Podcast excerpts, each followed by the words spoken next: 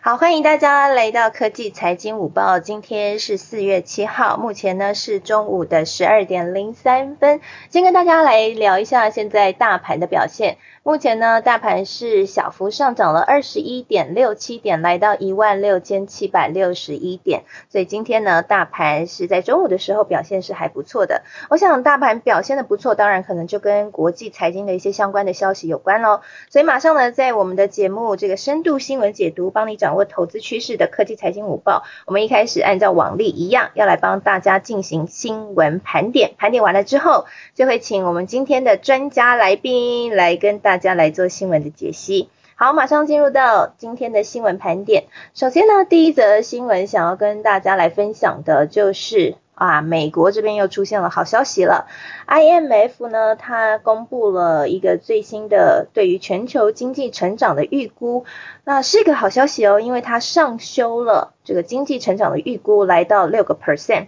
那之前预估多少呢？在一月的时候，IMF 是预估五点五个 percent，那目前就是调了零点五个百分比哦，来到六个 percent。那如果调到六个 percent 的话，就会创下四十年来最大的增幅哦，也就是四十年来增长最呃幅度最大的就会是在今年哦。那为什么今年会增长那么大呢？那除了去年真的蛮惨的以外，因为 COVID-19 然后让整个经济变得很惨之外呢，IMF 的理由就是因为现在数以万计。的民众都在接种新冠疫苗，所以呢，看样子整个情势会稳定下来，也会带动国家的经济复苏。那另外一个原因呢，IMF 是认为说，因为美国的额外的财政刺激政策，好看起来就是拜登的这个基建政策啦，那真的可以进一步的改善经济前景，所以呢，他们上修了美国经济成长的预估值。不过，不过大家在看这个新闻的时候，也要特别留意一下哦，因为呢，它也。在这个新闻当中，呃，在他的这个预估当中呢，有列了一个弹书哦。这个弹书就是呢，这份报告仍有高度的不确定性，主要就是怕变异病毒会让疫苗无效。导致疫情延长，所以呢，接下来 IMF 认为观察的焦点就是变异病毒到底会不会对大家造成冲击？好，这边很值得注意。那另外一个，它还有一个担忧就是，如果指标利率出乎意料的方式进一步的回升，可能会带来金融风险。那过高的资产的估值呢，恐恐怕会使货币政策急速的紧缩。好，这句话翻成白话文，白话文的意思就是我们在之前好几集这个科技财经五报跟大家聊的，就是说，呃，这个通膨率啊的问题哦，会不会呃通膨来得太大？好，那或者是呢这个美债值利率，大家认为这个标高的问题哈？啊，总之呢就是这些指标利率会不会让央行现在美国的央行哈或联准会是不是会出现这个原本？大撒币，结果呢，赶快把钱收回来，就是所谓的升息啦。哈，之前呢，呃，我们很多这个专家呢，包括像是我们的啊听众的来宾朋友，厉害的来宾朋友 Charles 哥哈，美国经济学家也跟我们聊了，这个美国呢，其实也在讨论升息的啊这个部分，所以这也是 IMF 在担心的哈。那不过呢，目前看起来 IMF 是比较乐观的，预估呢，今年的全球经济成长率可以。上呃可以成长变成六个 percent 哦。好的，那他刚刚有提到了哈，这个其中呢很重要的因素，当然就是疫苗现在都在施打啦。那现在到底在美国施打的进度是如何呢？其实现在呢施打进度是优于预期的，而且美国总统拜登他在昨天的时候宣布提前疫苗接种的时程。原本呢是目标要在五月初的时候让全美国的民众都可以来接种疫苗，但是他现在提前到四月十九号，哇，四月十九号，也就是在接下来哈，这个在下下下个礼拜，那么这个美国呢就可以每一个十八岁以上的成年人都有资格来接种疫苗喽。好，那我想这件事情如果实施了之后，真的可能就会让整个。呃，疫苗呃，应该说 COVID-19 所带来这种冲击的影响，应该都会降到比较低了哈。好，所以这是大家现在很乐观，然后很看好的状况。那目前呢，美国截至周一哦，就截到这个呃，算到这个礼拜一的话，大概已经有一一点零七五亿的美国人，就超过一亿人。呃，有已经有接种过一次的疫苗了，大概占人口数大概三十二个 percent 哈，所以美国其实接疫苗还接的蛮快的。不过台湾现在当然也是在积极讨论说要来呃实施这个疫苗的接种。那目前呢，台湾是打算要来扩大实施接种 A Z 疫苗，可是出现了一则新闻哦，我有特别分享在我的粉丝团。因为我觉得这新闻蛮重要的。那我们之前在科技财经午报呢，林世璧孔医生也有特别提到这一点，就是血栓的问题。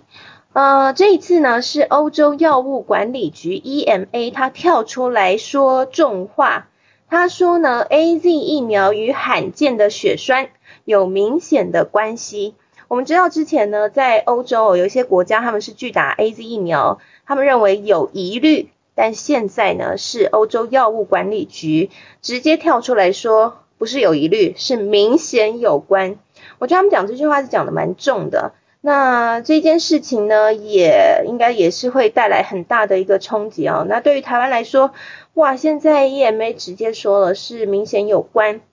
那而且他们也直接讲啊，就是说会呃会在这个。呃，脑血栓和体内多数血管阻塞这两个部分呢，会造成影响。讲的那么白了，那台湾到底是要打还不打哈？那台湾本来是说从四月六号，就昨天开始是开放，呃，只要是这个职业登记的医师人员、医疗院所非医师人员、集中检疫所的人员这一些，呃，第一类实施的对象都可以接种 A Z 疫苗，那也是扩大变成一百零三家。那现在会不会因为这样的消息有一些变动？我想也是值得我们关注的哈。那我们待会可能现在林医师孔呃林世璧孔医师，我已经请他来到台上了哈。待会可能也请他跟我们一起来分析一下现在这个情况到底是什么样的情况？EMA 的这个重话可信吗？那呃应该是很可信啦，因为人家是药物管理局。那接下来这个对于我们接下来打疫苗会有什么样的影响？好，所以这也是我们今天要讨论的一个焦点哈。那今天那个还有两位来宾，一位是 Kevin 哥，就是这个美国的会计师 Kevin 哥，那他待会也会来跟我们分享一下他自己施打疫苗的经验，还有 Ivan 也施打了，他有在美国科技人 Ivan，那待会也会来分享一下他的经验哈。好，那还有美国经济学家 Charles 哥，他待会会上来。好，先都邀请上台。好，继续到我们的这个财经科技财经午报的新闻盘点哈。我们刚刚已经跟大家聊了，MF 上修了全球的经济的成长率，然后同时呢，就是在疫苗的这边呢，EMA 丢出了一个震撼弹哦。那除了这个之外呢，其实现在在国际间也有一个蛮震撼的消息了。那这个消息其实也不会令大家很意外，因为之前。大家可能都看到了中美的会谈，彼此之间互相呛虾，是呛的，直接在镜头前呛哈，毫不掩饰，毫不遮掩，而且也没有什么，也没有什么疑虑的感觉，就直接针对了人权问题，然后开始对呛。那现在呢，美国是在昨天的时候特别表态说，因为对于新疆人权的这个疑虑啊。他们讨论要在二零二二年的北京冬奥上面联合所有的盟国来抵制北京冬奥。好，啊，我想这件事情应该是一个国际上非常重要的事情，因为美国已经已经把这个话已经说得非常的白。好，那中国要怎么接招呢？那在新疆人权议题上面会退会退让吗？那这个部分，我想真的是蛮严重的一件事情哦。那如果中美之间的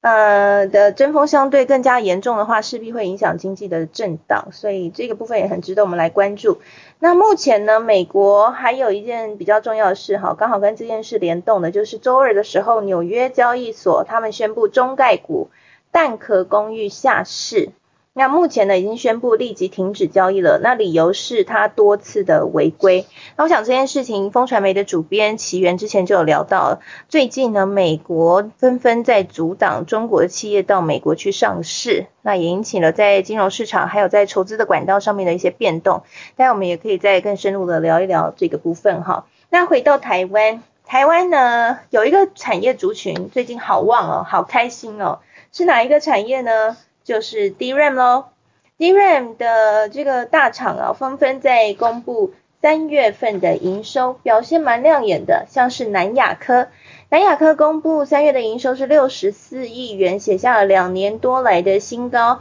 而且第一季来到了十季的高点，表现很亮眼。那其实南亚科会这么旺呢？当然跟他的大客户很有关系哈。这个美光呢，他们公布最新一季的财报是优于预期，而且他们认为营运非常的好，营运会持续的成长。那不管是 DRAM 或是 NAND Flash，都会是有很漂亮的增幅。那同时呢，这个除了南亚科很棒之外呢，这个模组厂微刚呢，三月营收也是很漂亮哈。三月合并营收是三十三点五三亿元，创下了三十一三十一个月以来的新高。那目前整个市场的情况是如何呢？目前第二季的 D R M 现货价和合约价同步大涨，而且供不应求的情况下，目前市场的评估是下半年的价格会持续上涨，所以会一路望到下半年。好，DRAM 族群非常的亮眼哈，很值得大家来注意。那最后呢，给大家再一个消息，也是三月营收的，就是红海了。红海的三月营收表现也不错哦，第一季淡季不淡哈，三月营收是啊这个来到了四千四百一十二点一七亿元，那是写下了同期的新高，第一季营收也写下同期新高哦，所以第一季淡季不淡。好，所以整个电子族群呢，现在虽然之前股价可能因为资金轮动有一些压力，不过目前看起来呢，这个基本面营收开出来都是蛮亮眼的哈，那提供给大家参考。以上呢就是今天的新闻盘点。那我们首先呢，先交给风传媒的主编启源。嗨，Hello，大家好。呃，今天我想跟大家聊一下这个中美之间所谓的硝烟这次的标题。嗯，我觉得表现在香港这个趋势是呃很明显的。如果我们看政治面的话呢，呃，李卓人、杨森还有李志英在今天早上的审议呃突然认罪了。当然，这是政治面哦，或者说可以说是中国号称的内政问题。但是在金融面就不是这样子了，因为金融大家都知道，呃，中国有北水来到香港嘛，那全球的外资以南水的形式投资中国的证券，所以中呃中国是特别看重香港本地的这个金融指标的意义。作为亚洲唯一世界级的金融中心，虽然香港人说哦在。在这几年，可能有很多的，比如说制度上的，或者说来自中国方面的一些压力，或者说生活的改变。但是，我认为香港的重要性对于中国来说，肯定应该是有增无减的。那这一次，呃，我认为很多的中国的网络公司、科技公司，应该首选上市地点，应该还会是香港，应该还对不起，应该会是纽约，这点应该是没有改变的。但是，意愿如此，能不能够成型，就是一个很大的问题了。因为美国现在资本市场的风向，或者说政府的管制的措施，其实都十分不利于中资企业到当地去上市。所以我想，次一等的选择当然就是到香港了。那香港股票交易所是用港币结算嘛？那我们都知道，人民币一直都想要国际化，有没有可能中国跟美国的角力以？港币跟人民币齐头，或者甚至是港币改挂挂钩一揽子货币的汇率为一种表现呢？我觉得是有可能的，因为现在港币是联动的是美元，这个是已经三十多年的联系汇率制度。但是我们如果看最近这几天哦，香港一个很重要的一个人物，就是他的前任的金管局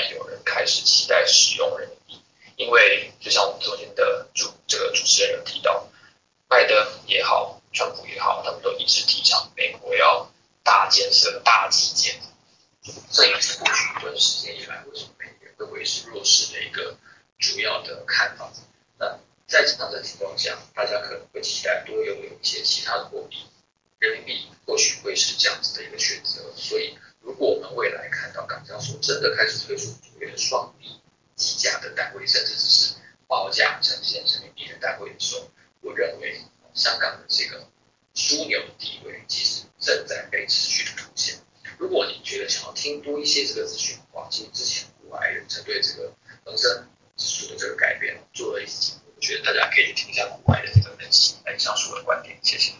好，谢谢奇源跟我们的分享啊，谢谢奇源跟我们来统整了一下。其实真的哈，这个新闻呢，你看单一一则，看起来好像呃就是一个单一的事件，但是它其实背后衍生的是整个金融市场开始出现了变化，这个金钱的流动也开始出现了完全不一样的走势啊。所以呃，为什么我们要深度来解读新闻，就是希望可以带给大家有一个不一样的切入点和思考点，未来我们可以掌握到更多的投资的讯号。那接下来呢，我们就当然要来了解一下美股现在投资的讯号喽，以及美股现在到底盘面状况怎么样？因为现在台股真的都是跟美美股联动着哈。好，所以我们就请追西财经观点的创办人，同时也是美股投资学的作者 Jenny 来帮我们盘点一下。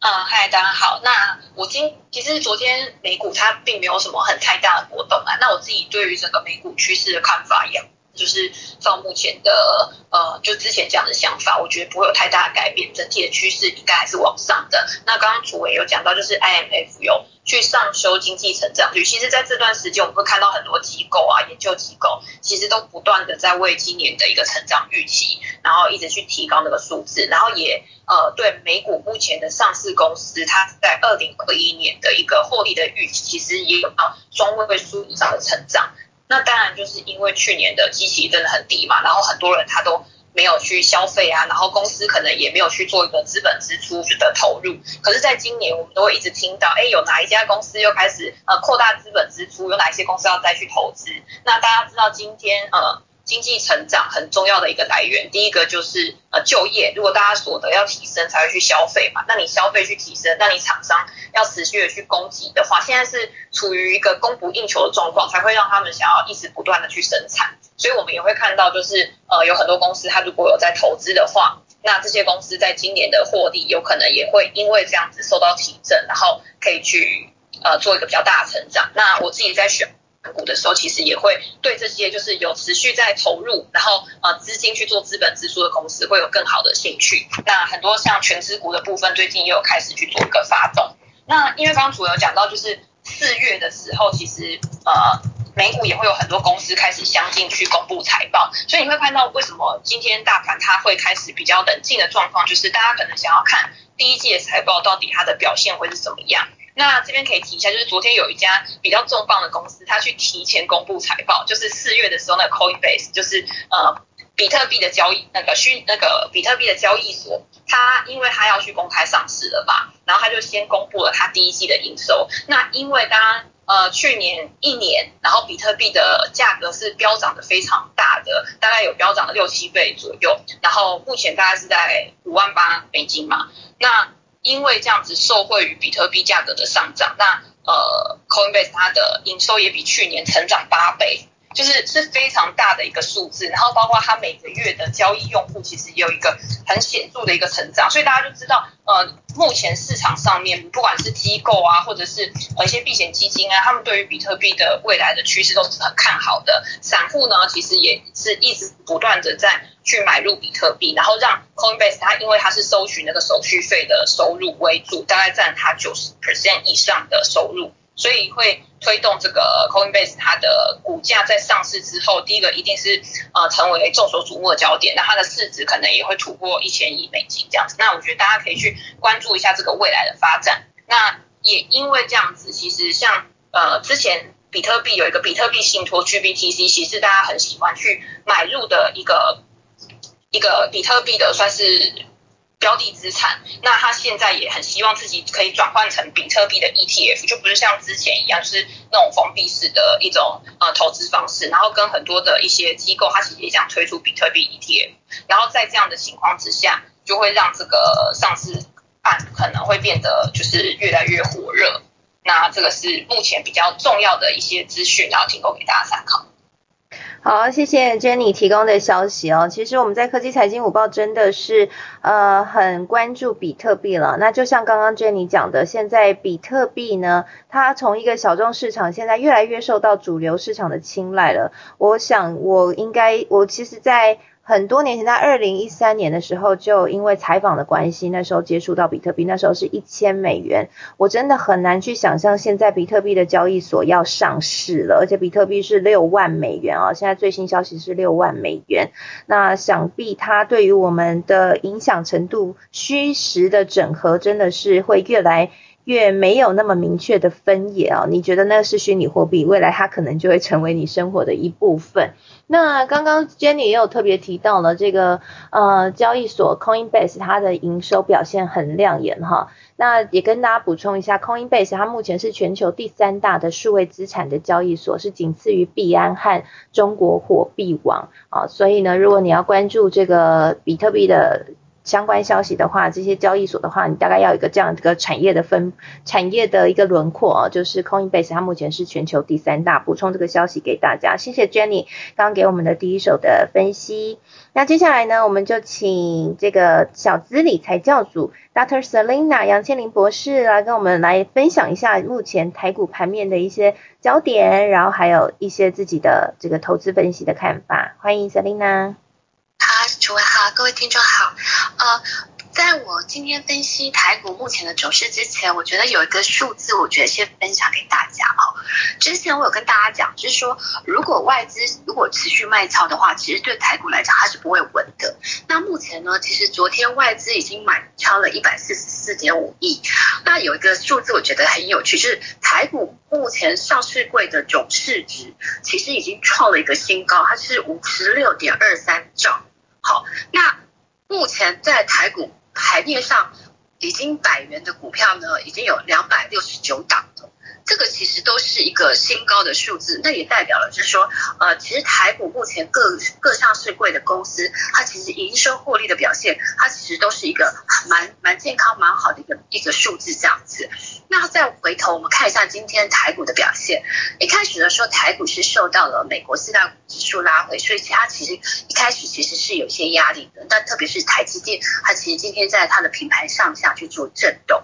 那我觉得台积电它今天没有表现，其实也蛮好好的，因为它就会把有一些资金会会去流到其他的比较其他的一些股票，比如说船产啊，呃，或是其他的一些一一些表面表表现上面。那今天走走强的其实有几个，就是第一个是三月营收表现很好的，因为大家知道现现在是呃六七八九这几天陆续会公布三三月的营收。那像红海、南亚科，因为是因为三月的营收表现亮眼，所以它今天的盘面呃就是它今天的就是往上涨这样子。那刚刚楚文有讲说，第一轮其实缺货缺的非常的厉害。那其实因为呃，今天之前那个旺宏的吴敏球董事长也有表示，就是 Non-Fresh 其实在未来两年其实是非常吃紧的，所以其实大家可以看一下，就是说，呃，其实我觉得未来有个点是大家可以看一下，就是说，呃，在未来走势当中，如果它的整个的产业其实是缺料的，然后涨价的。其实这个就会有非常大的一个呃，就是股价会有非常大表现。像前一阵子驱动 IC，其实也是就是整个的缺呃，就是非常的缺的状况之下，其实整个的产业呃，就是因为其实像呃，就是缺货的时候要就是扩产都来不及，因为呃，像比如说记忆体要盖厂的话，它从盖厂到量产要两年。所以其实为什么现在整个的记忆体产业是其实是非常的旺，就是因为需求五 G AI 的这个整个的需求是很旺的。那今天盘面上我我想要再提点一下，就是说呃除了三月营收表现很好的，其实有一些传产类股，比如说像钢铁航运，它今年今天是续续强的，也就是说受惠于整个如果需求很旺，然后供不应求的状况。啊，或是说拜登的那个，像昨天提醒的那个钢铁股，比如说拜登的基础建设这个整个方案，其实钢铁也是受惠的，所以其实钢铁行业今天还是续强。那盘面上有几个族群，我觉得可以再跟大家分享哈。呃，像今天其实高尔夫球场的那个高尔夫球的那个厂商民安，今天亮灯涨停。那亮灯涨停的原因是因为。呃，据说它今年有机会可以赚呃八点五元，所以其实到目前它股价七十几块，所以其实整个的，就是呃需求就就整个的那个价格就往上涨。那像信景，就是呃比如说像它是呃成轴的这个厂商，因为它也是要扩产，那他要发可转换公司债，所以全球这个厂商它其实今天也表现亮眼。所以其实我觉得在呃，整个大家在未来看整个的，就是未来在投资方面上面，其实我觉得除了呃，就是呃可以观察的第一个是，当然其实营收表现亮眼的，第二个就是说缺货缺缺料的这个部分，其实大家都可以从这几个面向来看。那我昨天有分析过，就是台积电的这个部分，那台积电概念股其实呃。它今天其实其实去台积电概念股，比如说金鼎，它今天就是台积电拉回，但是它还是表现非常的好。那因当然，我觉得这个部分除了它的呃整个在基期其实相对的，就是比如说台积电六两百呃六百多，它两百多，然后再来是它外资持股的比例其实只有二十几，没有像台积电到七十几。然后再来就是说，哎，它有红海集团的一个加持，然后再来是它的客户其实呃蛮多元的这样子，所以我觉得其实大家在投资上面的话，呃，我我觉得都可以从这些面上去观察，就是说呃未来的业绩的成长是不是持续有爆发力，然后这个产业的缺货或是产业供不应求的状况是是持续持续存在的，然后或是说。呃，大家可以观察，因为比如说台积电四月十五号会有法说会，那近期有很多的公司也也会举行法说会，像比如说呃，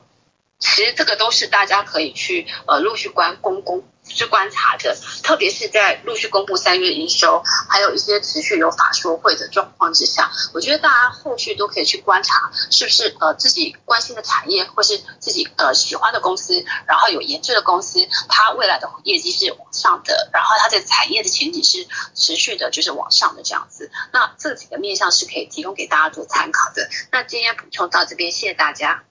好，谢谢 Selina 的分析啊，我想要 echo 一下刚刚 Selina 提到的，就是法说会的这个议题真的很值得关注哈。我们之前也在科技财经午报的时候有跟大家聊过，其实，在营收公布前或是法说会之前呢，哎，你也可以来先布局一下你比较看好的类股啊，主要就是因为你知道这个好消息公布完就是股价的高点了嘛，好，所以你提前如果布局的话。他如果讲到好消息，那可能还会涨一波，所以，哎，这个法说会真的还蛮值得关注。所以你可以先看一下你手上的类股有没有一些前景比较看好的，你可以先啊思考一下这个布局的点。那同时呢，这个法说会来可以来，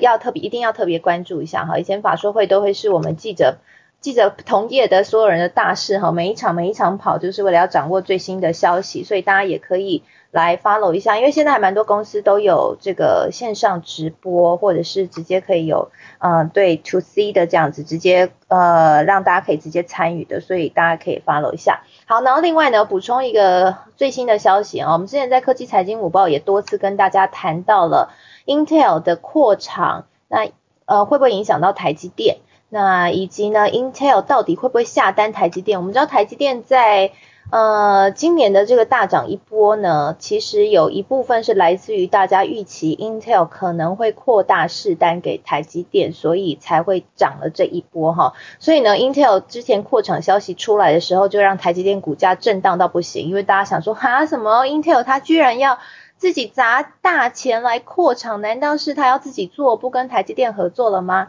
好，那现在呢，补充一个最新消息，这是我们的听众朋友，也是之前有上台跟我们一起分享的产业内的人士 Warren，他刚刚私讯 IG 私讯给我的消息，一个新闻哦，就是呢，Intel 它的新任这个执行长就是基辛格，大家非常关注的，他的 IDM 二点零策略发布了之后呢，现在最新消息是，他要扩大与台积电、联电等晶圆代工厂的合作，他要在台湾增材。好，然后呢，这个征才呢是英特尔在官方的人才招募网站当中试出了，他要在新竹据点来扩大征才，要招募业界好手，招募哪一类型的人呢？是与晶圆代工业务合作有关的人才。好，所以业界现在非常看好，这代表着 Intel 未来跟台积电和联电的合作将会更紧密，也就是这个。未来可能会找台积电来代工哈，我刚刚看到新闻里面有写到说，Intel 首度将中央处理器 CPU 委由台积电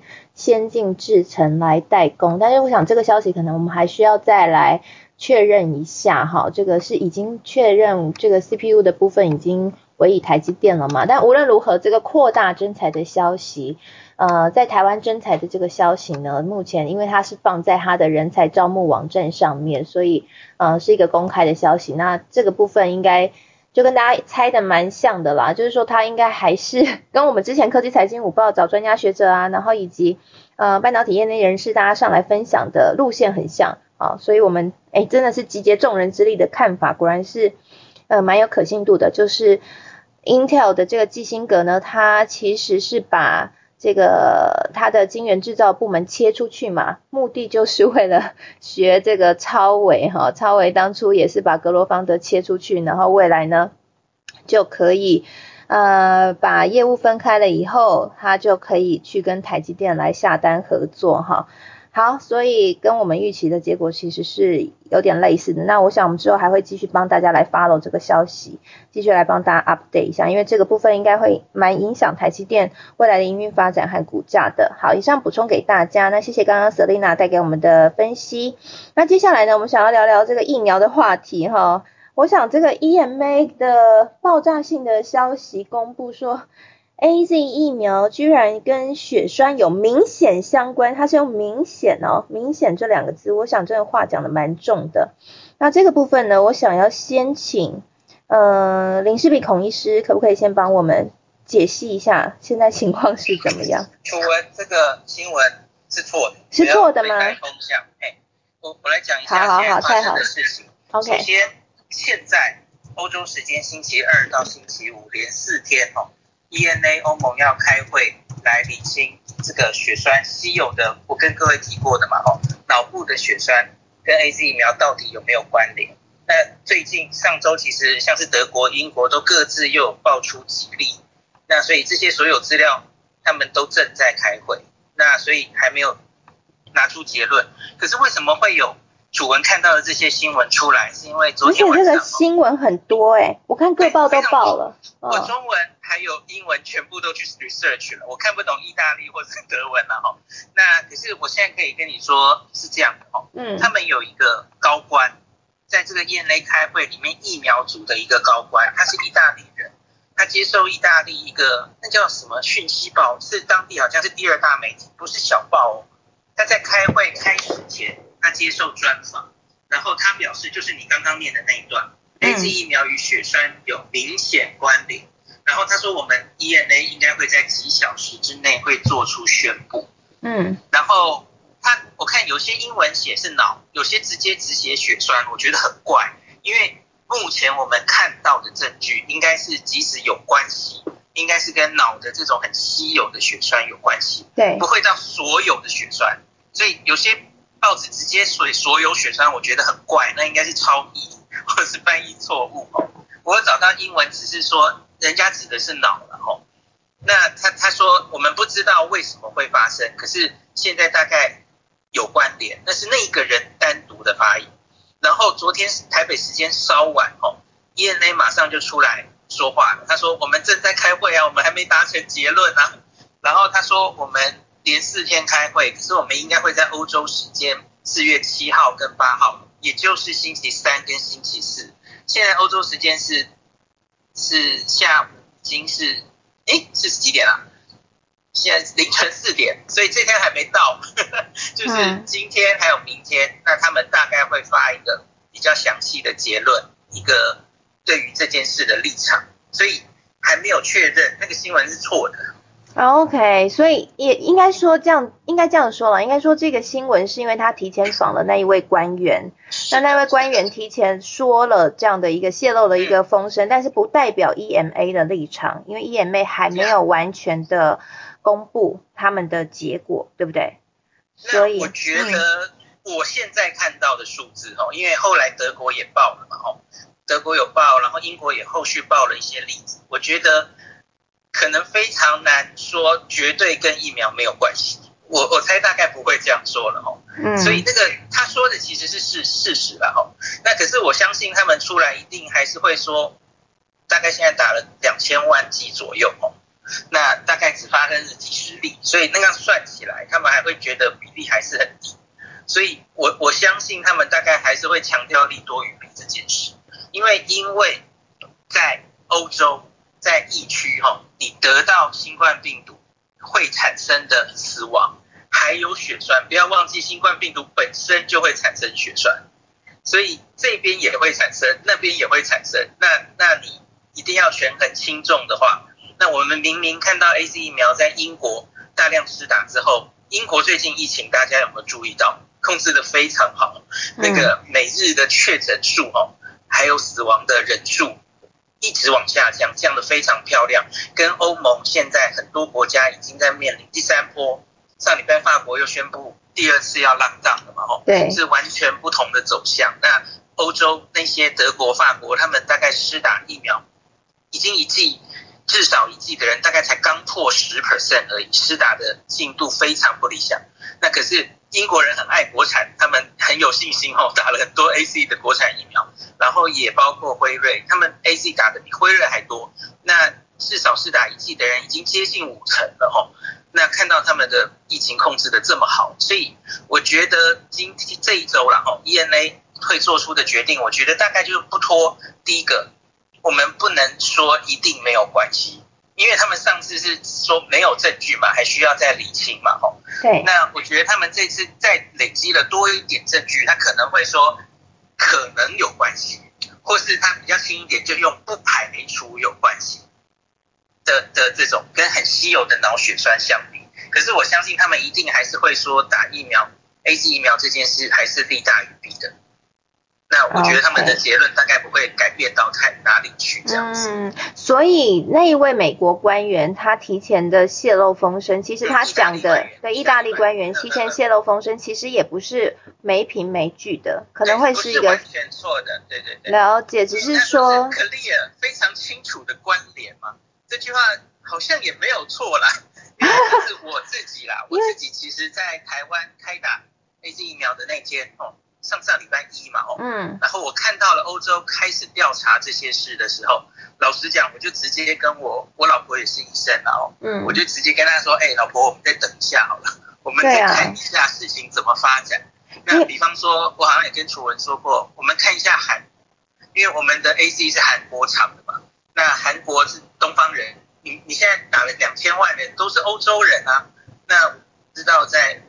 东方人、韩国人跟我们一样哦，是不是也会产生这种稀有的血栓？我想再看一下。那所幸目前呢，韩国应该已经施打超过一百万剂的 A C 了，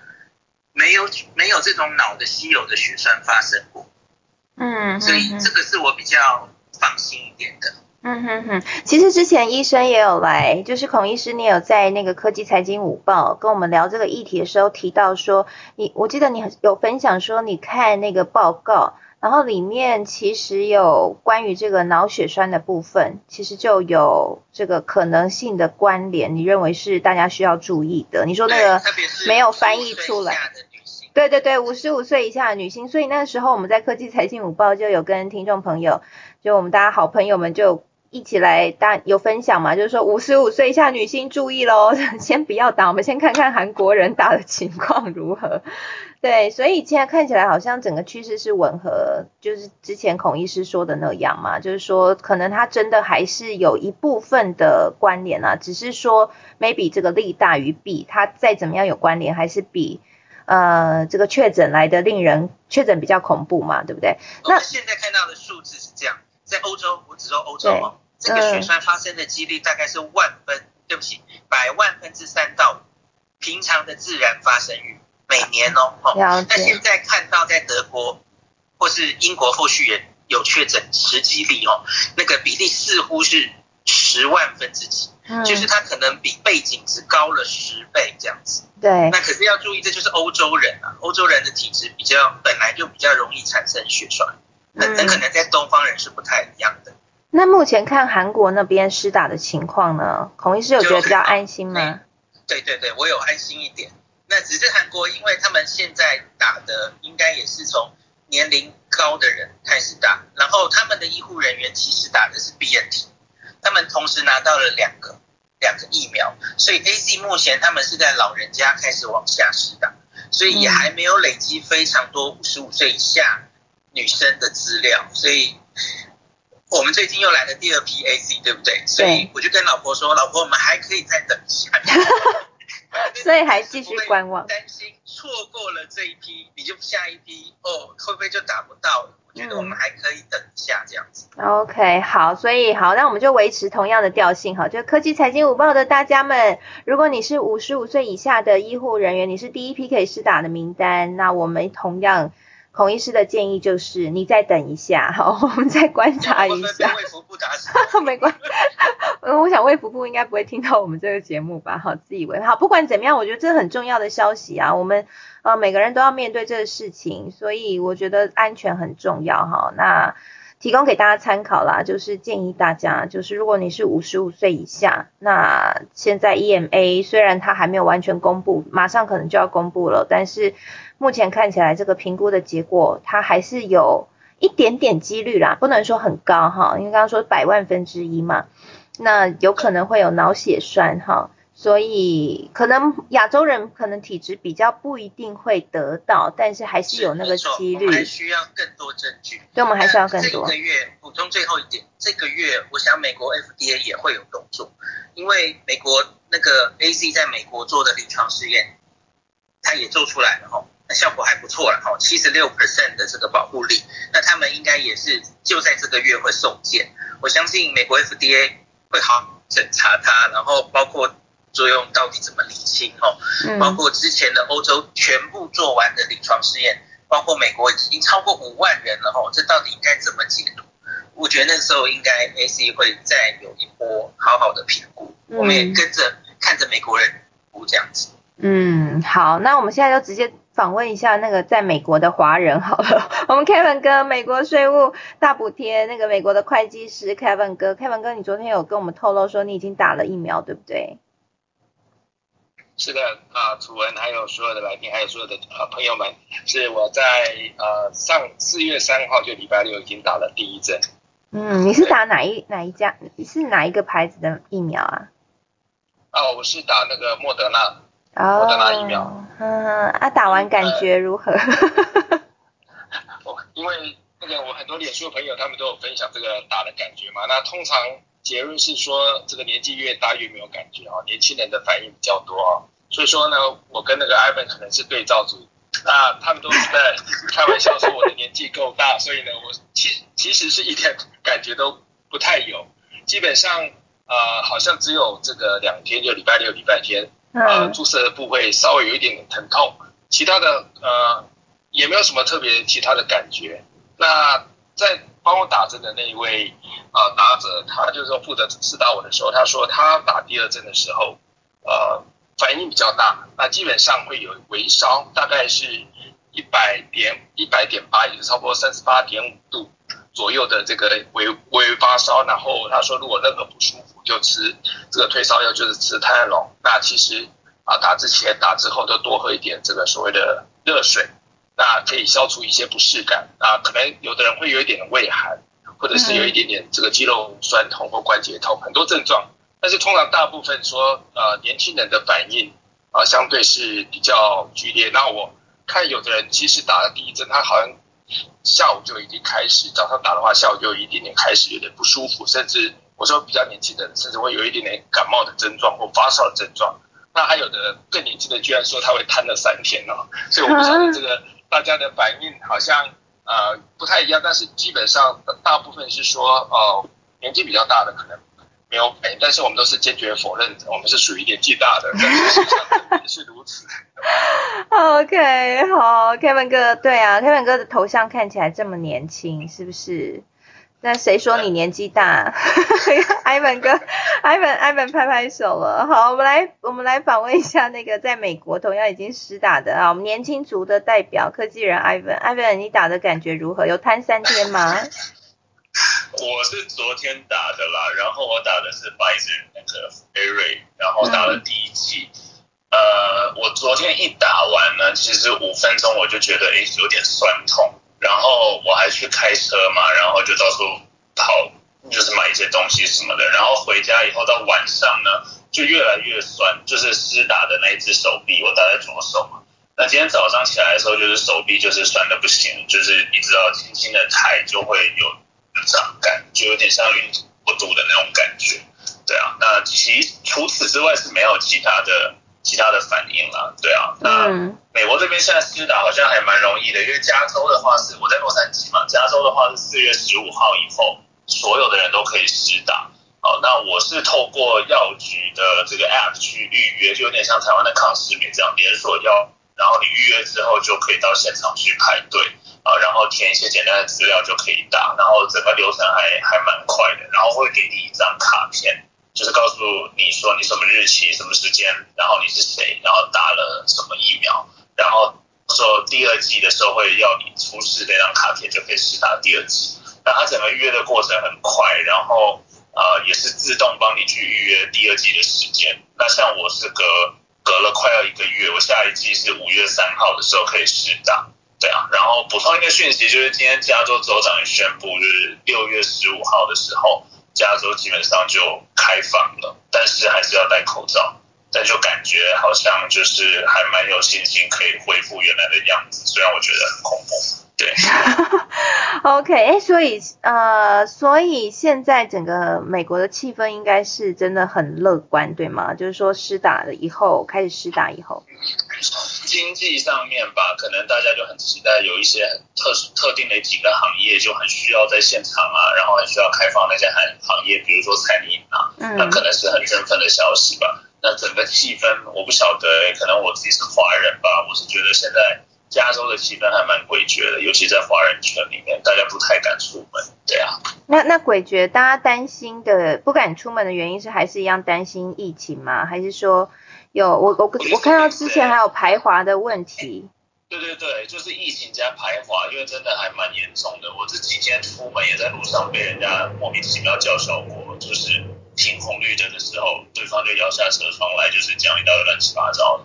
对啊，天哪，嗯，感受还蛮强烈的啦。说实在，而且我住的地方不是华人区，我住的地方华人华人非常非常少。对啊，所以我觉得。还蛮奇怪的，嗯，所以还是主要还是来自那个疫疫情的关系，对不对？所以才会有这个排华行动，嗯哼。呃，排华跟疫情有一点关联，然后跟之前中美的一些紧张、一些 tension 也有关系。啊、哦，对啊，我昨天就听到一个很蛮夸张的新闻，就是我住的地方，呃，就是华航有直飞的，洛杉矶有两个机场嘛，那其中一个华航有请直飞。到的这个叫 Ontario 安大略的机场旁边有一个还蛮有名的这个购物中心 Outlet，然后昨有一对华裔的夫妻被两个黑人就是打到就是牙齿都掉了，对啊，那就是 Asian hate 叫 hate crime，所以还觉得还蛮恐怖的，因为离我家真的很近。哇，那 Ivan 你要小心哎、欸，希望我每天中午都看到你，这样我们才会心里放心。OK OK。OK，好，那接下来我们也要问一下我们美国的经济学家 Charles 哥，呃，Charles 哥应该对于这个美国现在经济的状况哈很有感，那也是不是可以请 Charles 哥跟我们分享一下，就是说现在呃刚刚 Ivan 然后有讲了一下气氛哈，然后还有刚刚 Kevin 哥讲了一下呃实打的感受。呃，现在疫苗现在实打的越来越普及，那 IMF 也很看好，所以整体的美国的经济的情况，还有全球经济情况，真的是我们可以有一些期待，可以乐观吗？Yeah，H 文好，呃，各位呃老师大家好，各位听众大家好啊呀，这个我可能要分享一下这个就是 IMF 它这个 Will 就是这个世界经济展望，它每年。有呃出版四次，那因为我过去在财政部我的老板啊、就是财政部的首席经济学是过去在 IMF 啊的经济学家，所以我在他的这个呃调教之下，那我对 IMF 他们经济预测模型也是蛮熟悉的。那我觉得这个他们的经济预测模型是可以说是蛮受得起时间的考验的。这一次就是特别就是把疫情的因素也考量进去。那他们过去啊二零二零年的去年的这个呃经济呃全球经济也上修了，然后就像刚才主任说的，二零二一年。那二二年也都上修了。那他的这个报告里面其实有主要有三个重点啊。那第一个重点就是说，呃，他预期接下来的这个呃经济的复苏和这个啊疫苗是息息相关的。那这刚才其实啊大家也都分享过了，尤其是他提到是美国和英国这两个国家其实是呃拥抱疫苗的。那他们就是啊当然是有零星的案例，或是零星的美国的一些州或许。疫苗施打啊还没有很普及，但是整体来讲，就是这两个经济体其实是呃相信是接下来啊下半年会带领整个全球的经济。那它第二点就是说啊，在讲到说宽松的一些政策，不管是货币政策、财政政策和公卫公共卫生的政策，这两个是缺一不可的。我们看到很多像法国，他们就是啊可能开开关关啊，即使说它有比较呃宽松的一些货币政策，但是它的公卫啊政策并没有跟上。就是大家并没有这个啊防疫的观念啊，就是要要要 lock down 之前，大家要跑出来 party 这样子，呃，这个其实这样开关对于经济的影响，其实是一个啊还蛮还蛮伤的。那他最后第三个，他就是在讲到说一个啊不确定性，就是在讲到说接下来整整个国际的一个啊市场啊，就是除了这些。呃，工业国家之外，就是还有一些发展中国家，还有一些新兴工业化国家，这些国家都是需要啊这个整体的啊配合工位的情况。那我们现在前阵子有讨论到，就是美国现在的这个疫苗，它就是自己管够用，而且它开始呃帮助一些其他国家。那他哪一个国家是他优先帮助的目标呢？就是他的盟邦嘛，像是加拿大、墨西哥这些这些国家，或是一些呃欧洲国家，还有一些东亚的国家。那在这中间，其实啊，就讲到我们刚才讲到这个啊，美国对于这个中国中国的这个压力，其实疫苗很多很多事情，最后就是讲到也又又讲到政治跟经济，这都是息息相关的了。那美国他们就是现在啊，其实，在呃刚才讲到这个，他们冬奥啊，就是他们这个烟硝味很重啊，他们就是好像要要跟中国这个一别一别一别高下这样子。其实，在政治上方面，就说我们看到拜登他很积极的希望美国重回这个国际舞台领导地位了。在川普时代的美国，在世界舞台很多时候缺席嘛。那比如说像川普之前就是一直抱怨说。这些 NATO 啊，像北约啊这些国家，他们都呃没有付足够的钱，那他那时候也威胁说要退出这个世界卫生组织等等。那我们看到拜登他就很积极的希望能够重重发美国地位。那另一方面呢，就是我们看到这些政治啊因素之后，常常会看到啊，就是想到一些经济的因素。那这个中我们想到之前的这个中美贸易战，现在其实还在打。那在啊这个。中国跟美国之间的这个啊贸易战，当然它之前有互相课关税嘛。那之前有一些啊产品啊，美国是没有向中国课关税的，尤其是一些比较大宗的进口产品，像是笔电啊，像是这个智慧型的手机，还有智慧型的手表等等，这些几乎呃美国是呃大陆是整个占。呃，占整个总总出口，呃，总美国进口数大概是百分之四十甚至五十以上的，所以美国不敢轻易的，就是呃对这些东西课税。他之前也是呃嚷嚷而已，就说就觉得说啊，这个好像互相的叫嚣一下。最后在第一阶段谈判之后，他美国并没有在这些大宗的进口这呃进口物品上面有任何的课税。那现在这样子，随着这个情况越来越。有点紧张的情况下，那我们可能就是要来思考说，会不会是呃美国已经要啊，就是要啊准备对这些啊这些大宗的这个啊进口从中国进口的一些产品要准备要课税了，像是笔电啊啊或是手机啊等等的。那这个当然就是我们要长期来观察这个之前。看之之后是怎么样的变化，因为感觉美国最近对于啊中国的施压也是一波比一波强这样子。那讲到这个，就是想到可能笔电就是像广达啊，或是等一些一些笔电相关的产品，那或许他们也是之前这个礼拜也有讲到说，他们也有在考虑说，呃要把一些呃在回台湾设厂，或是想东南亚设厂等等的。那这个贸易战我觉得会是接下来也是一个持续的，虽然说整个全球来讲疫情是感觉是在啊在一些。工业国家是好转的，但是我们看到美国它可以现在用这个疫苗啊，当做一个啊，算是一个呃区域竞合和政治上角力的一个工具。然后我们可以看到，这个接下来其实是跟经济也是有息息相关的。那是跟中国这两个巨头啊，接下来会怎么发展？我觉得是是是要继续观察的。那我最后就是呃分享一下，就是呃美国三月的啊上礼拜五有公公布美国三月的劳动数据。那三月劳动数据其实是也是一个很亮眼的数据，因为呃单月从二月到三月就增呃增加了九十万啊九十二万个这个工作啊，那从其中的大部分都是民间企业，在七十到将近八十万是民间企业，那当然就是呃主要是油气产业。那我刚刚从这个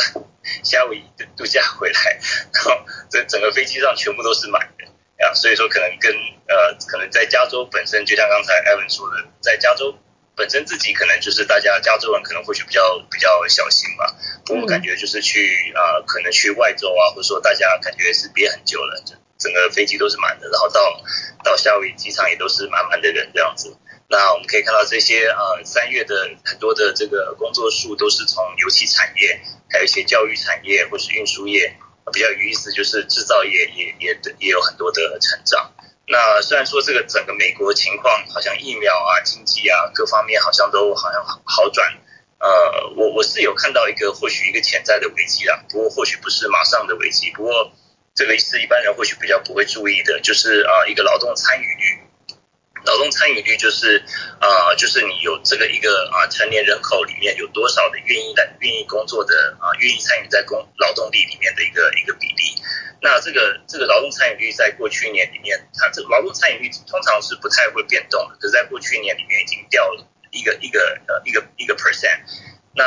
这个如果说这个会造成什么样的结果呢？就是说，如果说工作缺额高过这个愿意参与劳动的劳工数的话。那我想雇你身为一个雇主，就是为了要抢老公嘛，就会加码薪水，就是要要让老公来你这边工作。那加码薪水就会自然会造成这个就业市场紧缩，那也就是连连带会造成通膨。那也就是说，这个呃，以至于说这个通膨有可能会在经济完全复苏之前，呃，就开始上升。那这个就或许是一这是一个蛮缓慢移动的一个数据了。那这个或许是一个呃，是一个看到一个危机。呃，身为一个经济学家，通常就是看到一个一片荣景的时候，你就会开始